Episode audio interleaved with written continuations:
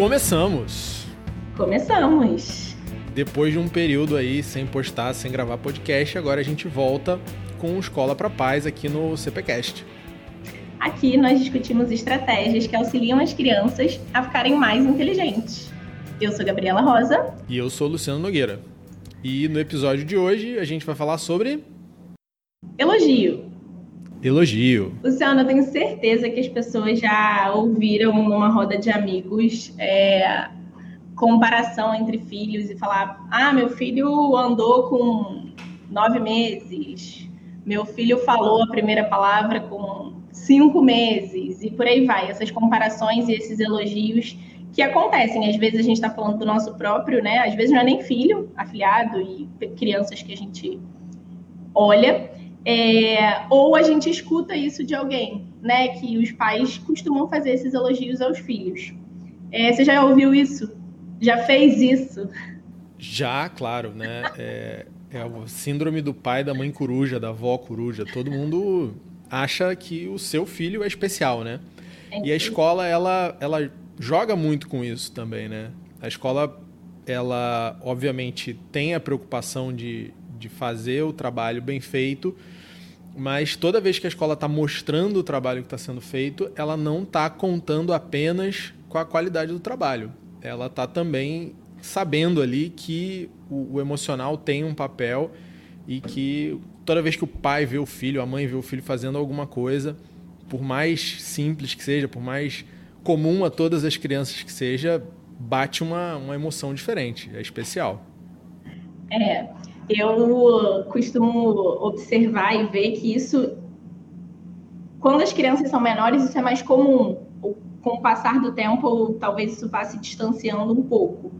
É, existe um limite fino aí, né? Um, uma linha tênue entre a gente elogiar muito e isso se tornar um elogio para a criança muito vazio. Você não acha? Você sim. Sim, eu acho que sim. O... A grande questão, né, para o pai, para a mãe, é para quem você está criando aquela criança. Né? Se você está criando para você ou se você está permitindo que ela se torne alguém. E o elogio ele tem um papel importante, porque, por um lado, a gente tem pesquisas que mostram para a gente o seguinte: crianças mais confiantes elas têm tendência de serem mais bem-sucedidas também uma criança mais consciente, ela mais confiante, ela tem o, normalmente um comportamento que vai ajudá-la a, a chegar mais longe. Né? Ela arrisca mais, ela tenta mais, isso é bom. Agora, a gente tem que tomar cuidado, por quê? Porque o tipo de elogio que a gente faz e o tipo de tratamento que a gente dá para os assuntos dos nossos filhos, sejam eles os positivos, que é o que a gente está falando hoje aqui, quanto os negativos, eles também podem fragilizar um pouquinho o emocional daquela criança. Né? Se tudo sempre dá certo, se tudo está perfeito o tempo todo, a gente acaba abrindo espaço aí para para grandes frustrações, né? Para a gente não estar tá preparado para lidar com, com situações quando elas ficam um pouquinho mais complicadas. É, na verdade, eu também fiquei pensando sobre esse assunto.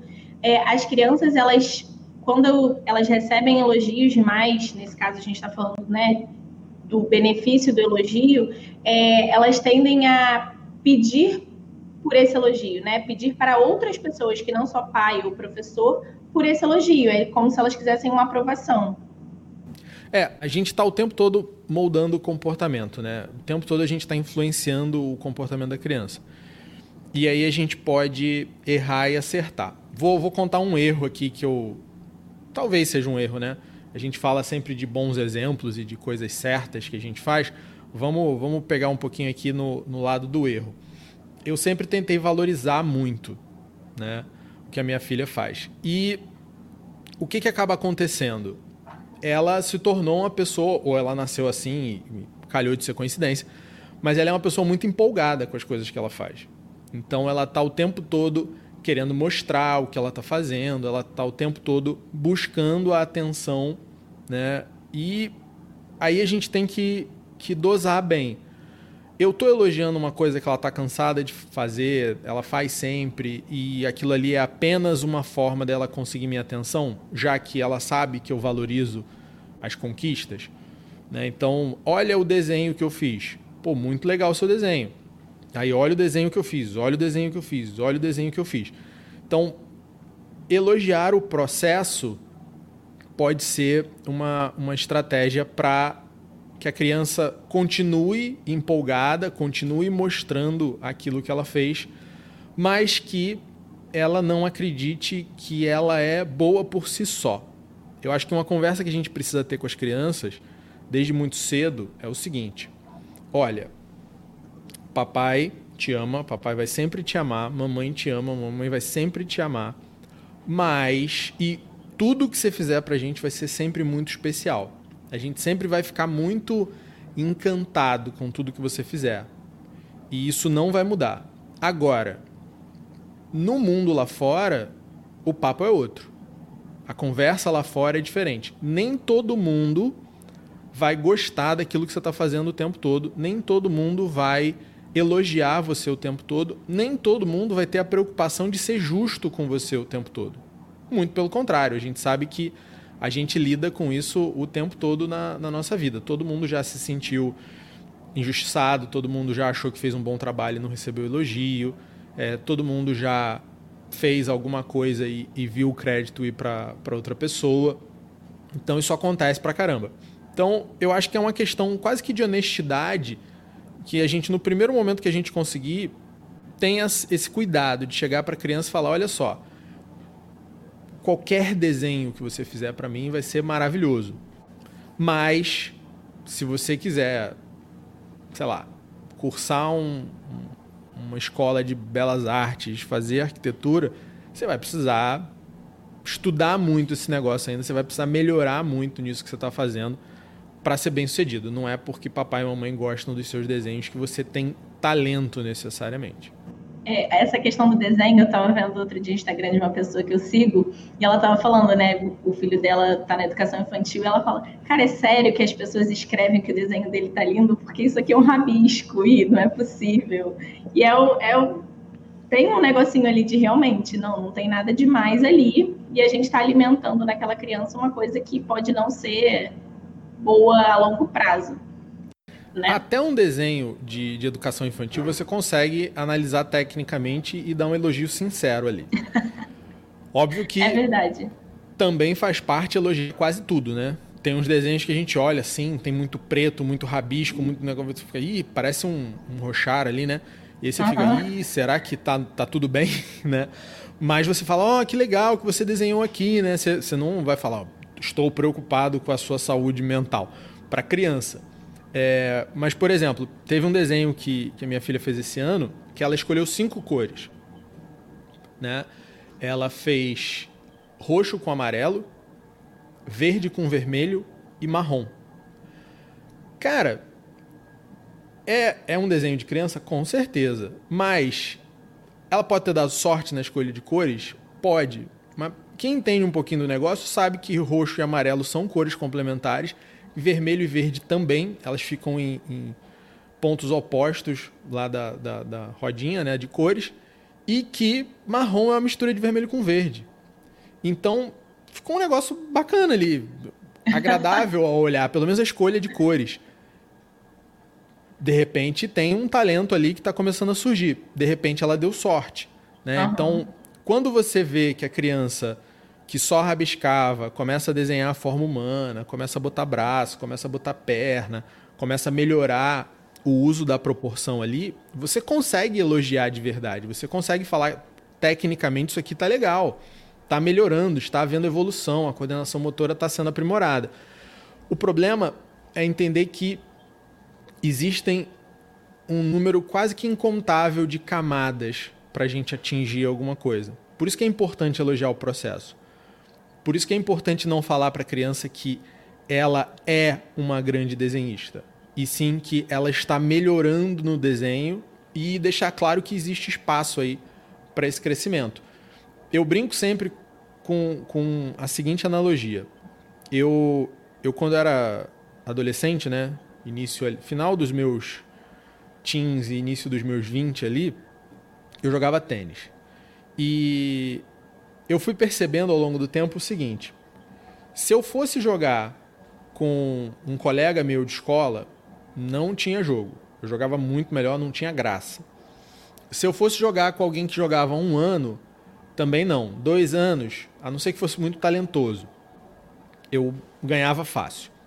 Só que eu perdia fácil para muita gente também. Muita gente ganhava fácil de mim. E muita gente ganhava fácil do cara que me ganhava fácil. E esse cara, ele não chegava nem perto do nível de um cara que era mil e pouco do ranking dos tenistas profissionais. E o cara que é mil e pouco, ele perde praticamente de zero pro cara que é número 150. E o cara que é número 150 perde de zero para um cara que é top 10. Então, não é porque eu ganhava fácil do meu do cara da minha rua que eu era bom naquele negócio, né? E, e a gente tem essa essa tendência às vezes com as crianças, né? De, de olhar e falar, olha, beleza, cara, você foi aqui o, o, o melhor da sua sala. Então vamos procurar uma outra sala. é, é aquela história, se você é o cara mais inteligente da mesa, troca de mesa. E, e óbvio, né? A gente não vai chegar e falar isso para uma criança. Ah, você tem quatro anos, você desenha muito melhor que todos os seus colegas, sai da escola. Não, mas é assim. Você gosta disso? Então a gente tem mais um passo para dar. Né? E, e não.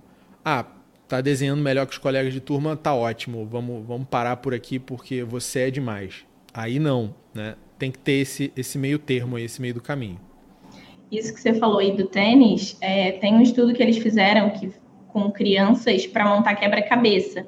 E aí eram tantas crianças, elas tinham que montar o mesmo quebra-cabeça. Depois de terminar, é, elas foram divididas e umas foram elogiadas pela inteligência delas, como elas são maravilhosas, e outras pelo esforço que elas tiveram ali montando aquele quebra-cabeça. Numa segunda rodada é, de quebra-cabeça, as crianças dos dois grupos podiam escolher é, se elas queriam montar o mesmo quebra-cabeça ou um outro, né, um novo desafio as crianças que foram elogiadas pela inteligência ficaram, quiseram montar o mesmo. É, então elas ficam na zona de conforto, foi o que você falou, né? Jogar com as pessoas da escola, porque eu ganho. É zona de conforto. É. Sim, é zona de conforto. E você tem algumas habilidades até que você você meio que não dá para dizer que você nasce com elas, mas que você adquire muito cedo. Tem um experimento que é muito famoso também, e aí eu acho legal da gente botar o contraponto, que é o experimento do marshmallow. Não sei se você já viu. É, basicamente era o seguinte: você colocava uma criança sozinha numa sala, sentada, tinha uma mesa na frente dela, e você falava para ela o seguinte: Ó, vou colocar esse marshmallow aqui na sua frente, em cima da mesa, e se eu não me engano eram cinco minutos. Se você aguentar cinco minutos, vou deixar ele aqui, não como marshmallow se você não comer o marshmallow, em 5 minutos eu volto e te dou mais um. E foi feito um estudo de, de muitos anos, né? Primeiro foi feita essa experiência e depois foi feito um acompanhamento dessas crianças. Bom, algumas crianças conseguiram não comer o marshmallow. Outras, por mais que elas tentassem, elas cheiravam marshmallow, elas passavam marshmallow no rosto, elas Teve uma que tentou comer por dentro, para parecer que ela não comeu. E, e, né, não deu certo, o marshmallow derreteu todo lá, ela desistiu e comeu. Algumas crianças conseguiram não comer e outras comeram. E o acompanhamento que eles fizeram com essas crianças mostrou que aquelas crianças que conseguiram não comer o marshmallow, elas na média, eram mais bem-sucedidas. Elas tinham uma renda maior, elas tinham um nível de, de conquista maior, né? Terminar a faculdade.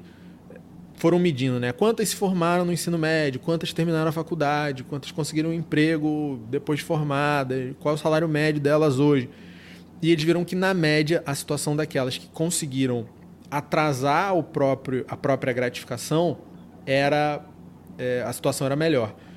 Então, tem algumas coisas, mas são coisas que são bem difíceis para uma criança fazer, negar um doce, por exemplo, quando ela gosta desse doce, que podem aí sim dar para gente uma ideia do de coisas mais interiores daquela criança, de, de, né, de não, não se deixar levar pelo conforto, não, não se deixar levar pela preguiça, de ser, de ser uma pessoa mais, mais diligente no trabalho. E principalmente essa questão né, de ser diligente no trabalho. O Jordan Peterson fala muito disso. Ser diligente no trabalho é um fator importantíssimo para medir o nível de conquista de uma pessoa no futuro. Então, falar cedo não, não, não coloca essa característica à prova. Andar cedo não coloca essa característica à prova. Né? As coisas que muita gente olha assim de cara e elogia de cara, né? fora aparência né?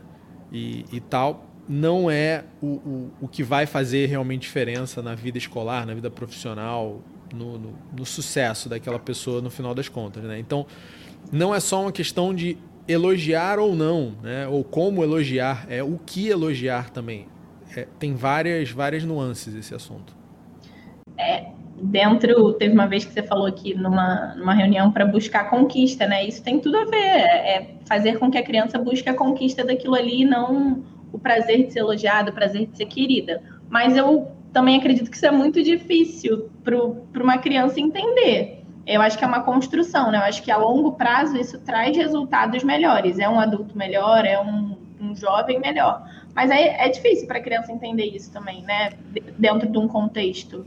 É difícil para o pai entender. né? É, a gente vê, e isso já está virando lugar comum, né? Você falar do, das crianças no restaurante com tablet, você falar das crianças, é, principalmente nesse último ano, né, que até a, a, falta de possibilidade, a falta de recurso fez com que muitas crianças aumentassem muito o, o, tempo de tela.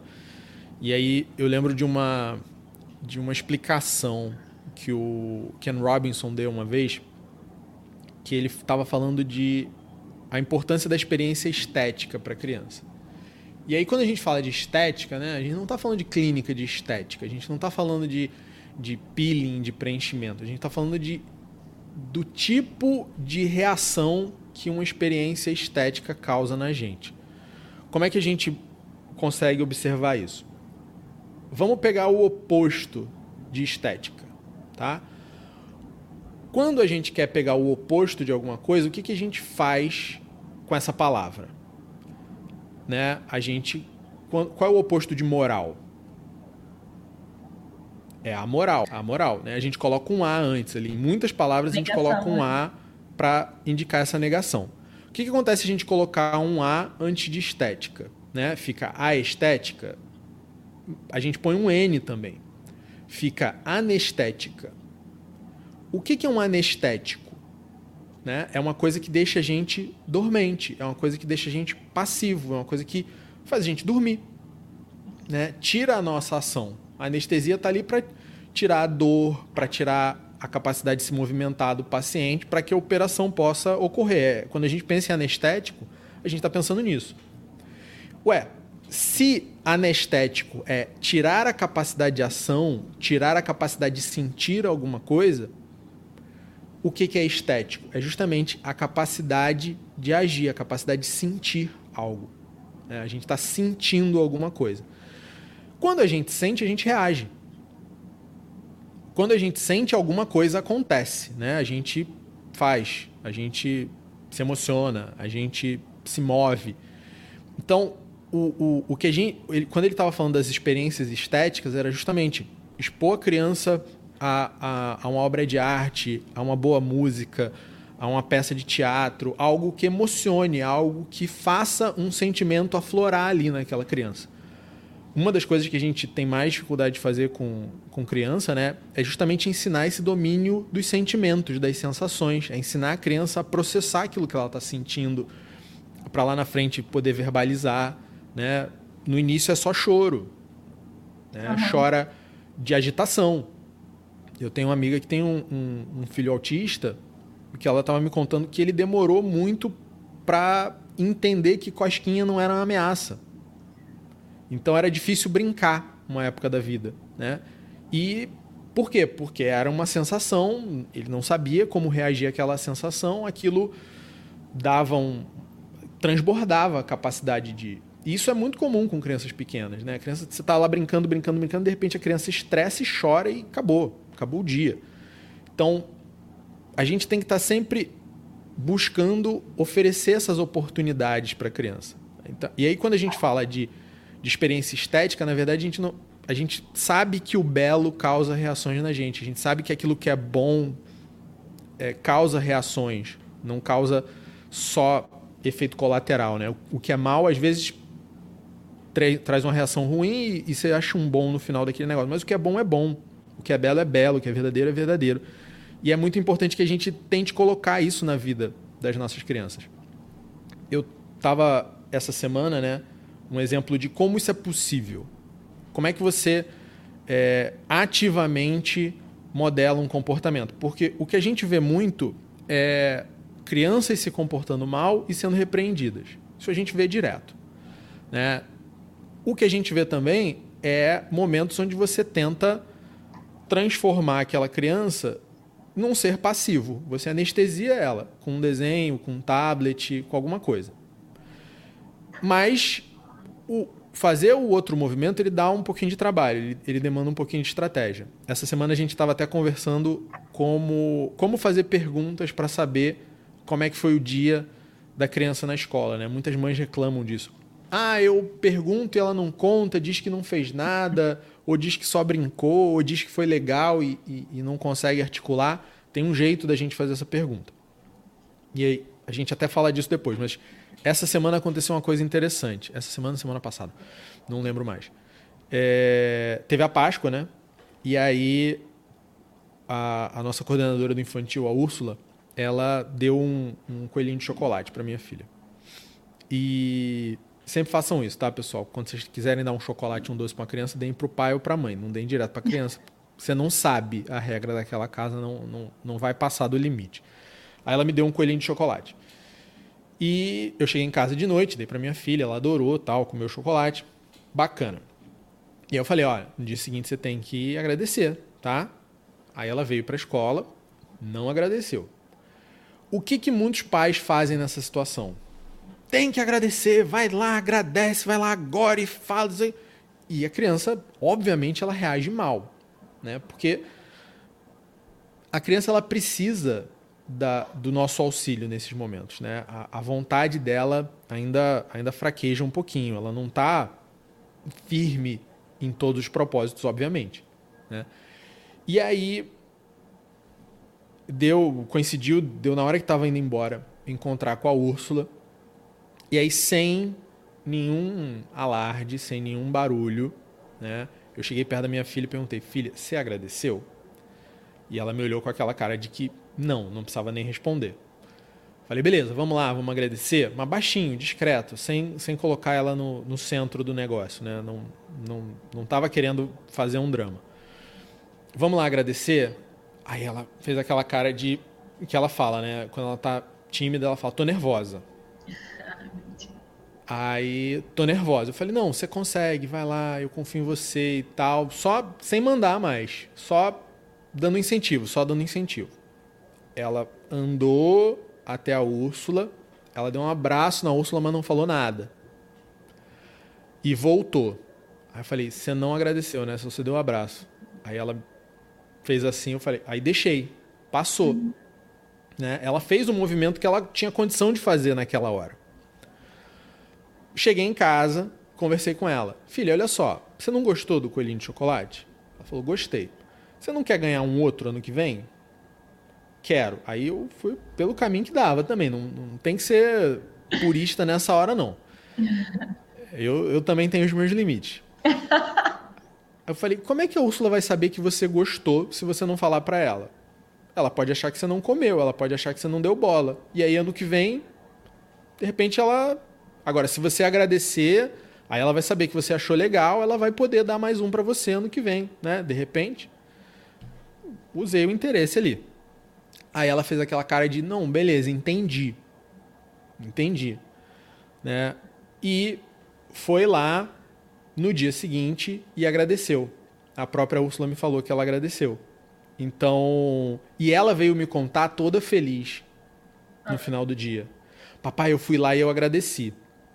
E aí, aí obviamente merece um elogio, né? É. Por quê?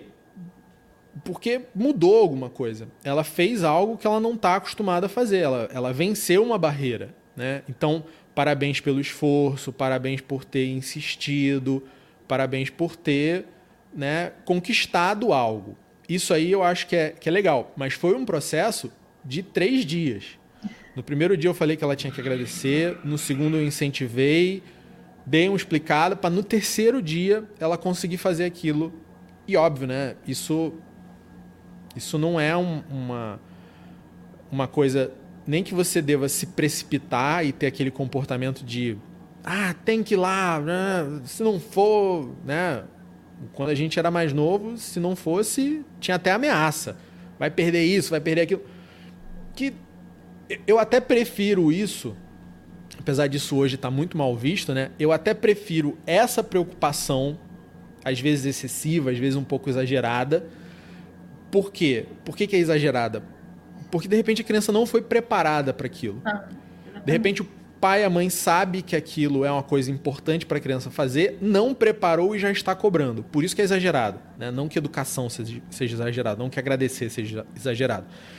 Do que o oposto, que é o que a gente vê muito hoje. Que é aquela situação do ah, não, deixa. Né? Quando crescer.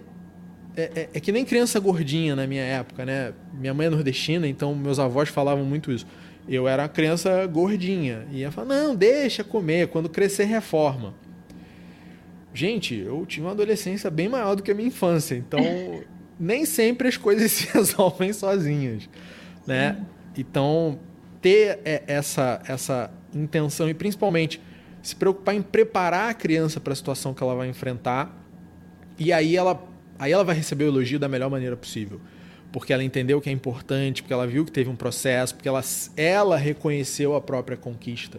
Né? A, a felicidade dela em, em chegar para mim e falar que ela tinha agradecido, óbvio que ela não verbaliza dessa forma, mas era quase, olha, consegui fazer aquele negócio difícil.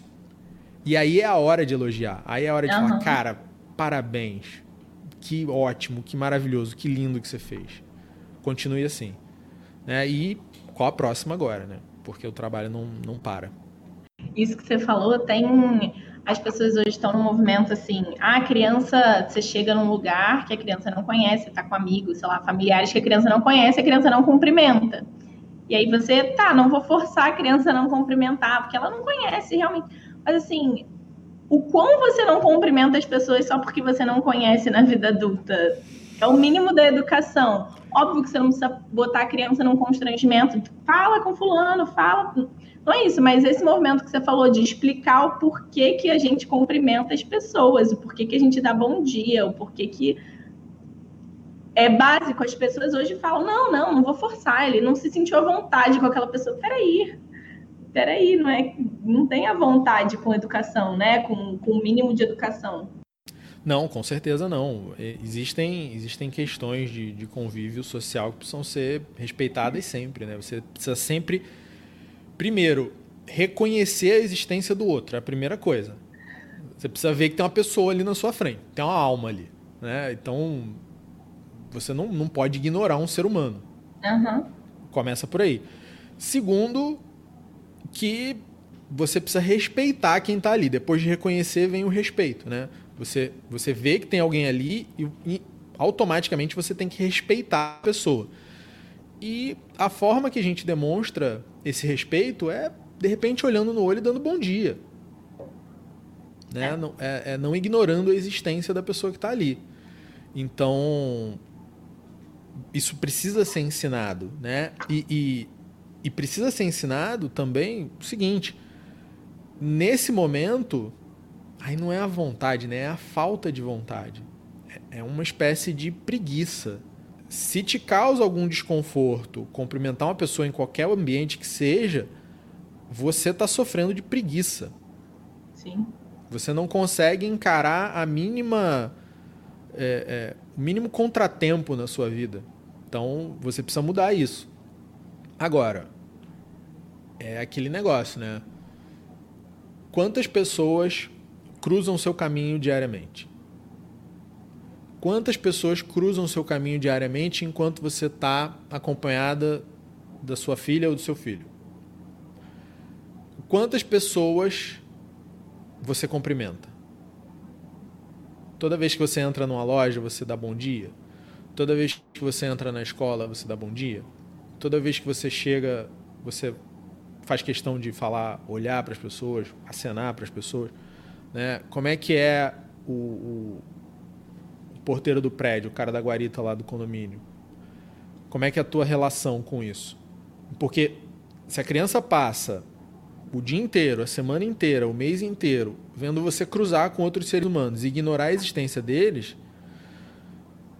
não, não tem comportamento. É, quer dizer, tem um comportamento a ser imitado.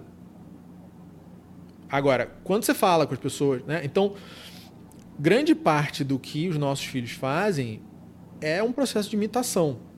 Cai de volta naquela história da leitura, né? Ah, como é que eu faço para meu filho gostar de ler? Goste de ler, leia com ele, leia na frente dele. Né? Goste de ler, leia para ele, leia com ele, leia na frente dele. E peça para ele ler para você. Se você fez essas cinco coisas, gostar de ler não é uma coisa que você faça, né? Vamos fazer as quatro que, que indica a totalidade. leia com ele, leia para ele, leia na frente dele e peça para ele ler para você. Faz essas quatro coisas por, sei lá, seis meses. Você vai ter um leitor em casa, muito provavelmente. Pode não ser um novo filósofo e tal, mas você vai ter uma pessoa que tem um relacionamento diferente com o livro, que enxerga livro de uma forma. Agora, se você fica olhando para o telefone, dá o telefone para ele, brinca com ele com o telefone e pede para ele te mostrar alguma coisa no telefone, o que, que ele vai fazer? Telefone. O interesse dele vai estar no livro ou no telefone? Vai estar no telefone. É isso que você está ensinando. Né? Então, é... e aí, você vai elogiar seu filho por estar o dia inteiro no telefone? Ou se você pegar. Ó, oh, peguei meu filho, ele estava duas horas com o livro na mão lendo. Isso aí a gente se sente mais confortável de elogiar, né? Então, aí nasce um elogio bacana, aí nasce um elogio legal. Isso que você falou da preguiça, é, né, de quando cumprimentar as pessoas e tal, tem muito a ver com educar à vontade também, porque é, quando tem um autor de um livro da educação da vontade que ele fala que crianças que não têm sensibilidade, que não que perderam a sensibilidade por conta de tela e a gente trazendo para o dia de hoje, né, é, essa parte estética que você falou, elas são muito mais difíceis de serem educadas, porque é tudo distração. É, você fala e aquilo ali não bate, não tem onde bater, é tudo distração. Então, é, é educar literalmente a vontade da criança para aí sim você conseguir elogiar de uma maneira verdadeira. Eu acho que hoje, no, no contexto da escola, a gente pode até traduzir né, o, o termo educação da vontade para educação da atenção porque o que a gente acaba fazendo é deseducando a atenção das crianças. Então, você, quando pega hoje é, uma criança com diagnóstico de TDAH, é, uma das coisas que o profissional vai fazer de cara é pedir a redução do uso de tela. Por quê? Porque essa atenção passiva que a criança dá para a tela ela não contribui para que a criança desenvolva o controle da própria concentração, da própria atenção. Então, se você está brincando, se você está lendo, se você está em silêncio, em, você está o tempo todo em contato com a sua própria atenção. Você se dispersa e você tem a possibilidade de perceber que você se dispersou, você começa a pensar em outra coisa. É que nem bate-papo de, de barzinho você começa aqui, aí você vai, vai, vai, lembra de uma coisa, lembra da outra, lembra da outra. Aí, uma hora e meia depois, você para e fala: caramba, como é que a gente chegou aqui? A gente começou falando não sei o quê. A gente percebeu que a nossa atenção foi derivando. Quando a gente está no momento de lazer, não tem muito problema. Agora, se a gente fizer isso no nosso trabalho, ah, deixa eu entrar aqui nesse site porque eu preciso conferir é, quanto é que foi o aumento do não sei o quê. De repente, você está vendo vídeo de gatinho no TikTok tipo, o que, que aconteceu? Né? É, é, é um problema da, da, atenção, da concentração. E a grande questão para aluno, para professor, né, para criança é o seguinte: não existe aprendizagem sem atenção. Você precisa prestar atenção para que você consiga lembrar daquilo, para que após um processo de reflexão sobre o conhecimento ou um processo de produção ou os dois, você fixe. Você possa falar, aprendi. Agora, se você não consegue nem prestar atenção, você não vai nem ativar a sua memória. E sem ativar a sua memória, acabou. Né? Aquilo vai simplesmente sumir da sua cabeça em poucos minutos. Então, o, o, a educação da vontade, né, que o, que o Paiô fala no, no, no Educação da Vontade, né, ela, hoje em dia, gente, eu, eu arriscaria dar uma traduzida para o contexto escolar e falar educação da atenção. A gente precisa ensinar essas crianças. É, isso é, é, é, muito comum né, com, com criança que, que tem algum. A gente brinca né, com os sanguíneos. Que é o seguinte: uma, uma das coisas que você tem que fazer com, com a criança que dispersa fácil é o seguinte: ensinar ela a perceber que ela dispersou.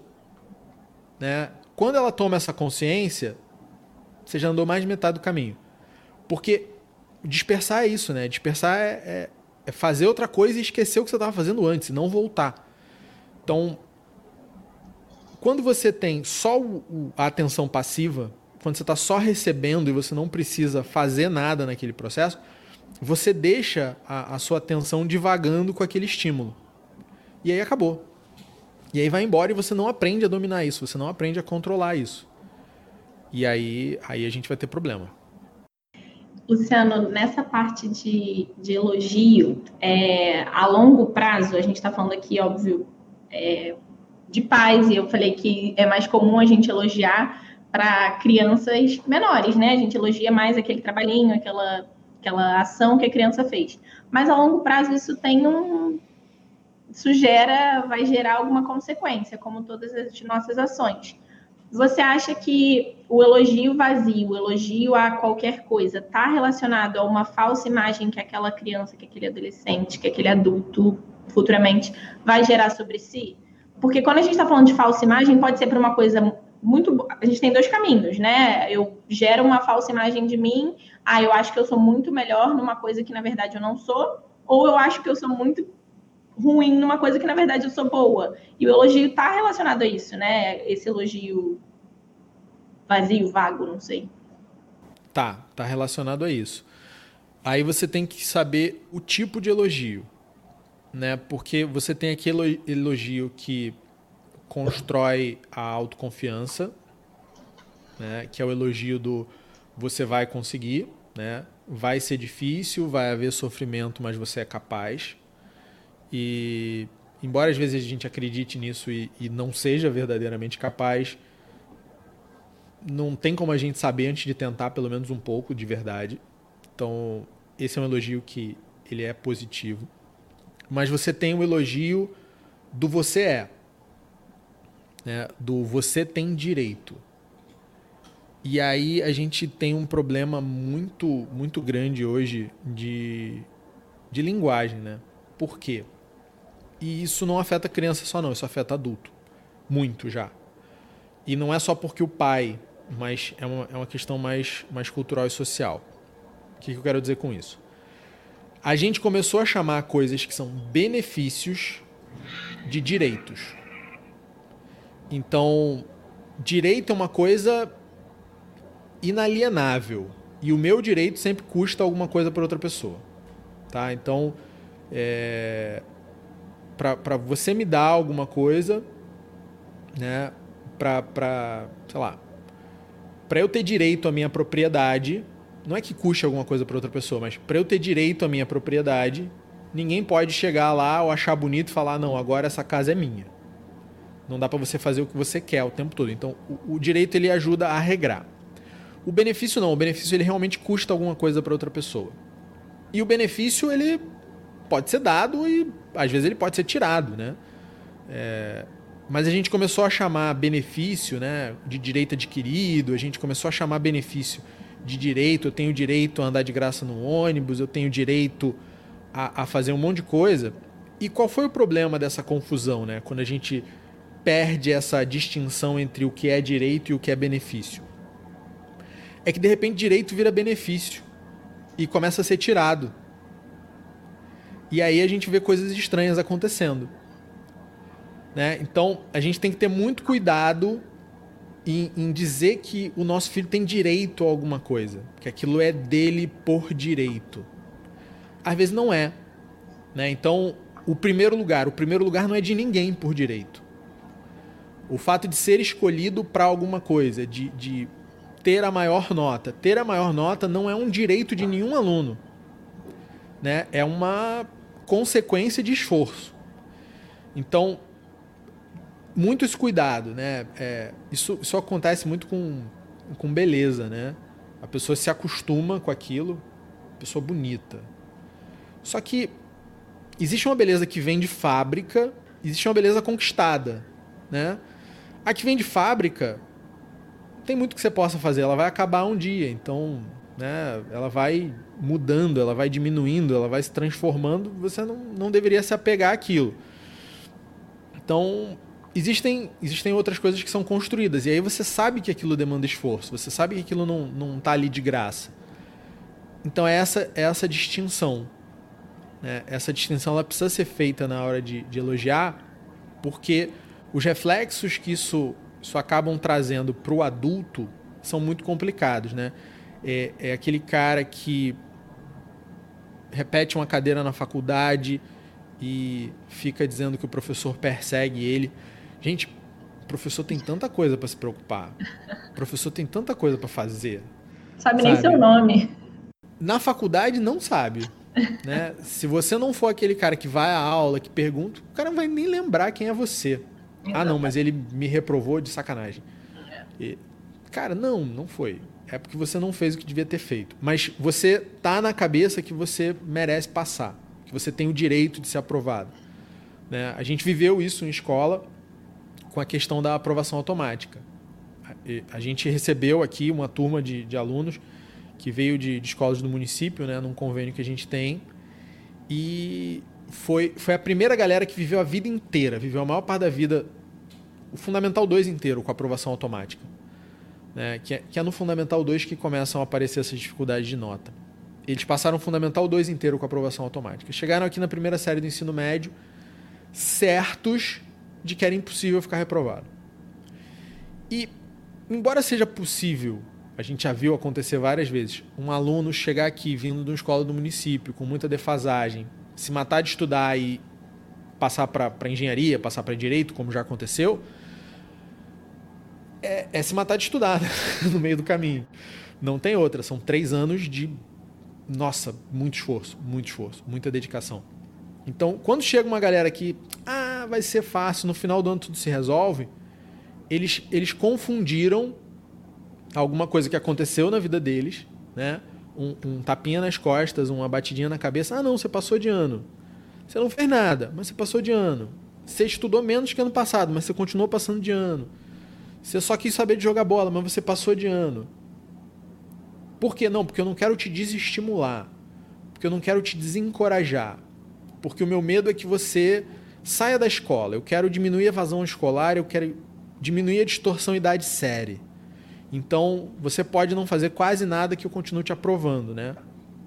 Só que o cara não saiu da escola, mas ele passou pela escola sem aprender. E pior do que passar pela escola sem aprender, você criou na cabeça dele que aquilo é um direito dele. Que ele tem o direito de ser aprovado sem fazer nada. Só que isso não é verdade no mundo, né? Isso, no caso, não era nem verdade quando você passava da escola pública para a escola particular. E aí foi, foi um ano difícil para a gente aqui. Foi um ano complicado, né? De, de lidar.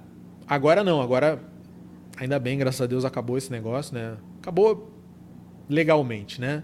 A gente sabe que na prática tem muita gente sendo aprovada sem fazer esforço, sabe que tem muito paternalismo ainda mas melhorou muito a situação, melhorou muito. Hoje a gente já consegue conversar com os alunos e falar, cara, você precisa estudar, senão você vai ter um resultado ruim. E o cara acredita na gente, o que já é, por incrível que pareça, uma grande coisa.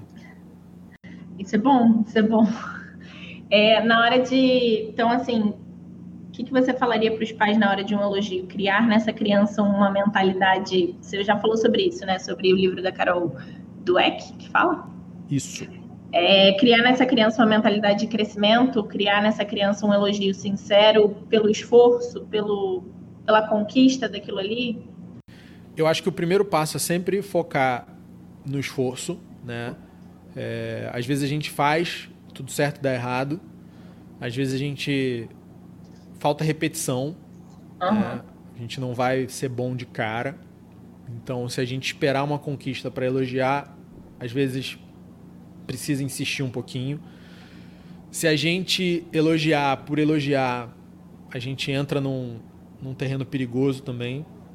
Então, é principalmente elogiar o esforço, elogiar o processo e também ser ativo é, é, é contribuir. Contribuir para as conquistas, contribuir para o fortalecimento dessa vontade, contribuir para melhorar a qualidade da atenção, contribuir para os comportamentos que a gente quer ver a criança né, aderindo. Então, não, não cair naquela, naquele engano de que criança é, é um ser puro, completo e perfeito e o mundo estraga. Não. Criança é um ser incompleto. Se você pegar o tempo de gestação do ser humano para o tamanho dele, né, e comparar com outros mamíferos, a gente passa pouco tempo na barriga da mãe. Por isso que você vê animais nascendo e andando. Você vê animal nascendo com dente. E, e criança não nasce com dente, né? Criança nasce sem andar, sem falar, sem dente. A gente nasce muito incompletinho. E esse processo nosso, a, a gente chega num nível, né, principalmente intelectual, absurdamente acima de qualquer outro animal. A gente tem, a gente tem alma, a gente fala eu sou, a gente a gente vai muito além de um instinto de sobrevivência, né? A gente consegue construir, formar uma personalidade, mas isso dá um certo trabalho. E por muitos e muitos anos essas crianças vão precisar do, do, do, auxílio dos pais, do apoio dos pais e principalmente da capacidade dos pais de enxergarem esse processo e planejarem esse processo, estarem juntos, né? Então, eu perguntei para uma turma de ensino médio essa semana se era difícil para eles escovar o dente. Se doía muito, se era muito sacrificante escovar o dente. Obviamente que a maioria respondeu que não, né? Até porque nessa idade às vezes é, mas o cara quer parecer mais limpinho, né?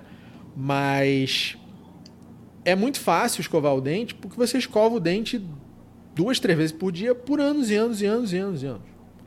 Então, se torna um comportamento natural. As coisas vão ficar fáceis pra gente com a repetição, com o tempo. Mas olha quantas vezes a mãe teve que mandar o cara escovar o dente ao longo daquele tempo todo. Né? Então, é assim que a gente constrói, é assim que a gente ajuda a, a ter um comportamento bacana. Né? É, é pensando, é, é, com intencionalidade, é com planejamento. Tá na hora de quê agora? Né? O que, que eu quero que essa criança absorva? O que, que eu quero que essa criança ganhe? E, e tentar aproveitar essas situações. Né? Não esperar que a criança vai vir de fábrica pronta, se comportando bem, sabendo agradecer tudo que ela recebe, sendo educada, é, dando bom dia para todo mundo. Tudo isso é construído. Tudo isso vem, vem de algum lugar. Então, elogiar o processo e, e prestar atenção e acompanhar. Né? Tá sempre ali. Onde é que eu posso ajudar agora? Onde é que eu posso auxiliar a atenção, a vontade dessa criança? É, pais ativos no processo e elogios mais verdadeiros, né? Pela conquista e pelo esforço. É, e, e a gente pode, pode trazer isso para professor também, né? É, Professores sim. ativos no processo, escola ativa no processo, todo mundo ativo no processo. Né? Não, não é, não é um, uma questão de, olha, vou passar aqui o dever e, e fiz a minha parte, vou falar aqui o conteúdo, botar no quadro e fiz a minha parte. Não, não é só isso. Né? Então, mesma coisa que vale é, o, o, foco é na criança, né? O que a criança é precisa. É então, a mesma coisa que vale para o comportamento do pai, vale para o comportamento da escola e do professor também. Muito obrigada! De nada! Voltamos. Voltamos. Agora para ficar. Agora para ficar. Até o próximo. Muito obrigada. Até. Um abraço, Gabi. Abraço.